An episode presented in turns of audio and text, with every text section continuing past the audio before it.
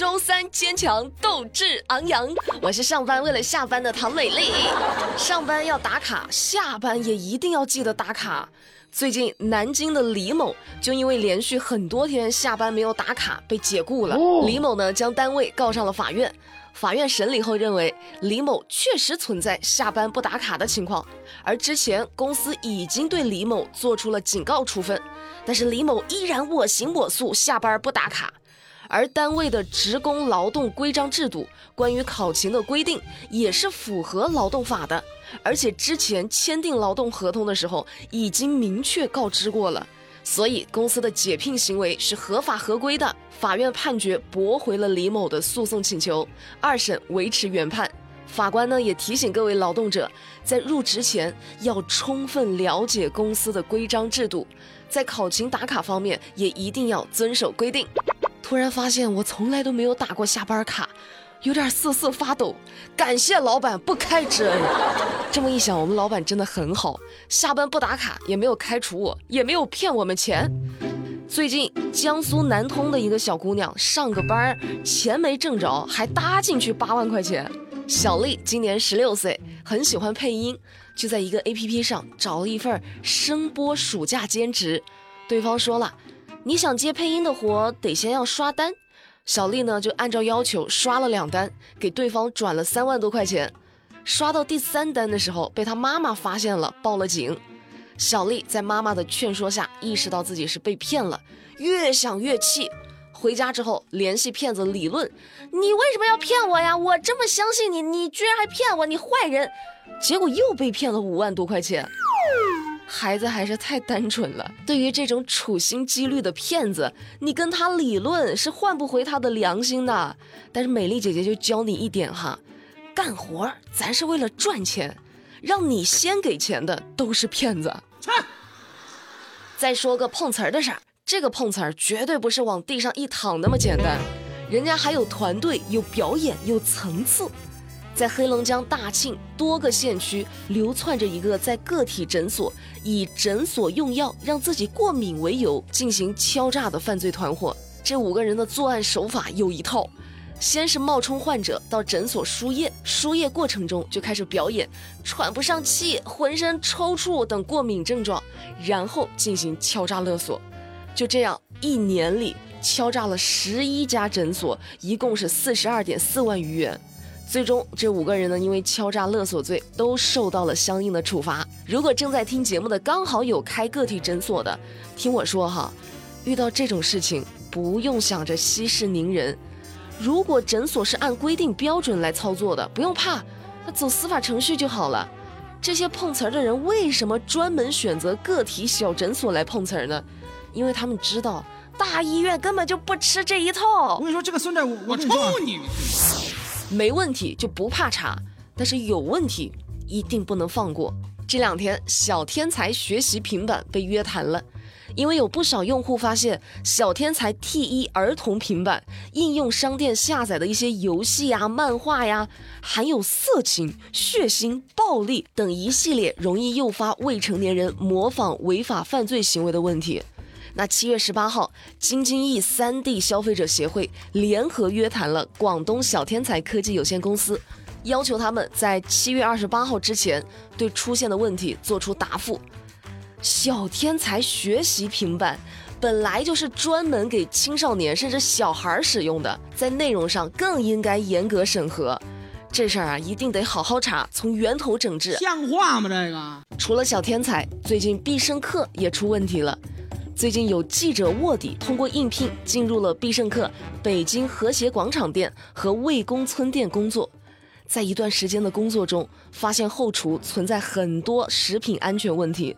比如六月十九号的时候，卧底记者和一名老员工当天晚上把旧油换成了新油，连续使用到了六月二十四号的时候，原本清澈的食用油都已经变黑了，都跟油墨似的了，但是还在使用。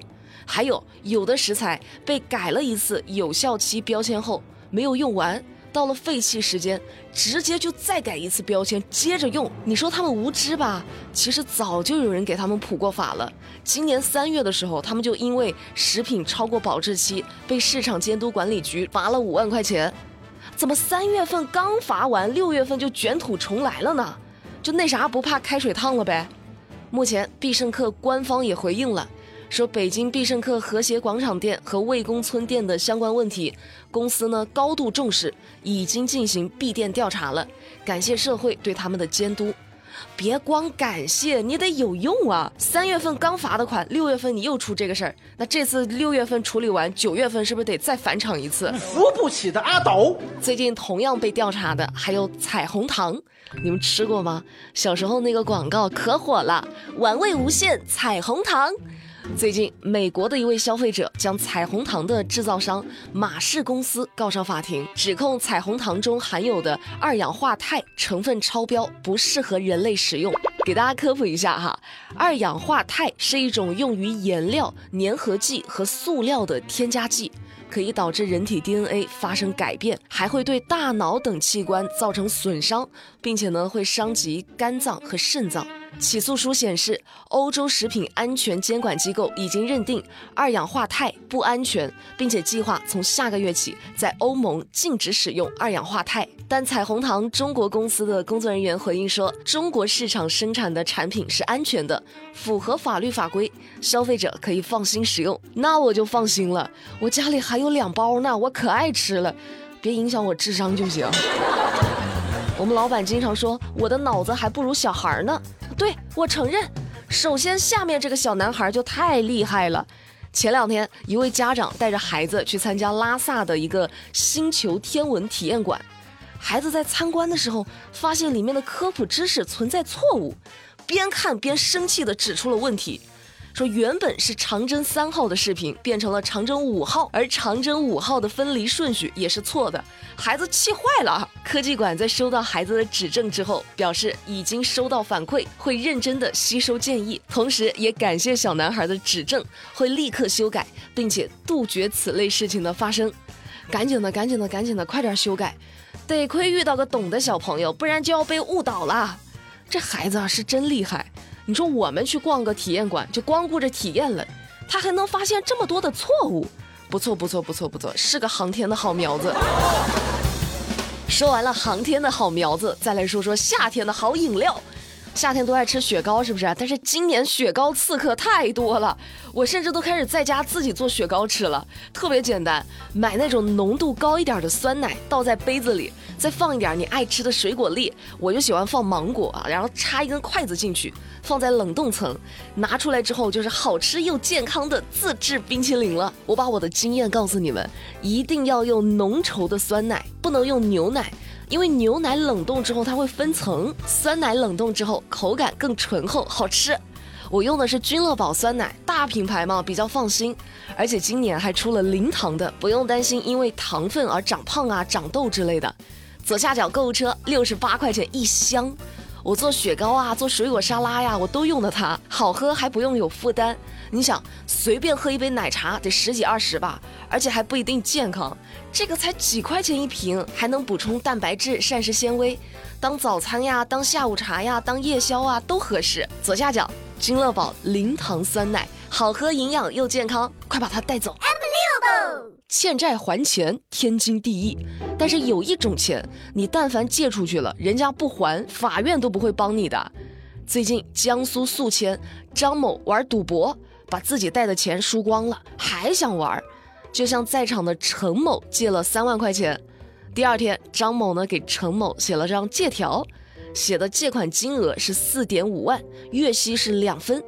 但是之后，陈某催了很多次，张某都没有还钱，于是陈某就把张某给起诉了。法院认为赌博是违法行为，借款不受法律保护，所以呢驳回了陈某的诉讼请求，同时将他们赌博的违法线索移送到了公安机关。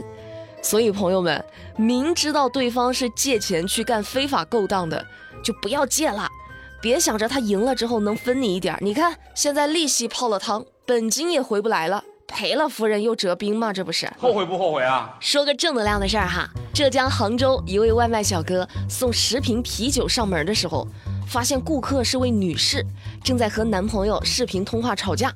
这个时候，另外一个外卖小哥也来上门送货了，送的是一盒头孢。他们俩一琢磨，不对呀，又是吵架，又是头孢，又是酒的，这是要想不开啊！果断拨打了幺幺零，民警到场后立即阻止了这位女士，将她送到医院进行救治。因为报警及时，这位女士只服用了七粒头孢，还没有来得及喝酒。经过治疗后，已经出院了。首先给细心又热心的外卖小哥降龙十八赞，然后美丽得劝劝这位姐妹哈，跟男朋友吵架也好，遇到其他的挫折坎坷也好，选择伤害自己的方式是惩罚不了伤害你的人的，只会让你的亲人悲痛万分。所以以后千万不要再这样了，好不好？我一直说我上班为了下班，但是我今天想检讨一下自己。同样都是干主播的，下面这个太拼了。前两天广东湛江主播郑某和杨某为了向粉丝请假逃避直播，怎么办呢？想个什么办法来请假呢？找打手，打谁啊？打自己。这郑某和杨某请来了八位男青年，花了两个小时自导自演了一场挨打的闹剧。然后把视频发到粉丝群里，表示呢自己被打了，不能直播了，要请假。事情被警察知道后，当地派出所依法传唤了郑某和杨某。经过调查询问，依法对两个人做出了行政拘留十天的决定。这回好了，如你们所愿，喜提十天的假期了，十天不用直播了。我特别理解直播的累。最近我们老板接了个大活儿，给 vivo 手机直播一个新直播间，一个粉丝都没有。每天从四点播到晚上十点，都没有人理我们，我们就一个人自言自语、自说自话。我就差在直播间里就是演小品了，我感觉都快分裂了，你知道吗？但我也不能嘲笑他哈，因为这两天好像轮到我直播了。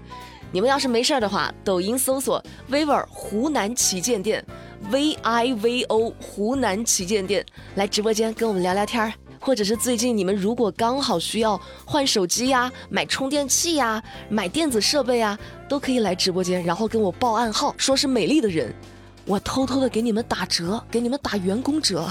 好了，今天的节目美丽就跟你们说到这儿了。如果大家有需要的话，可以在抖音上搜索 V I V O Vivo 湖南旗舰店，我在那儿跟大家继续聊天，好不好？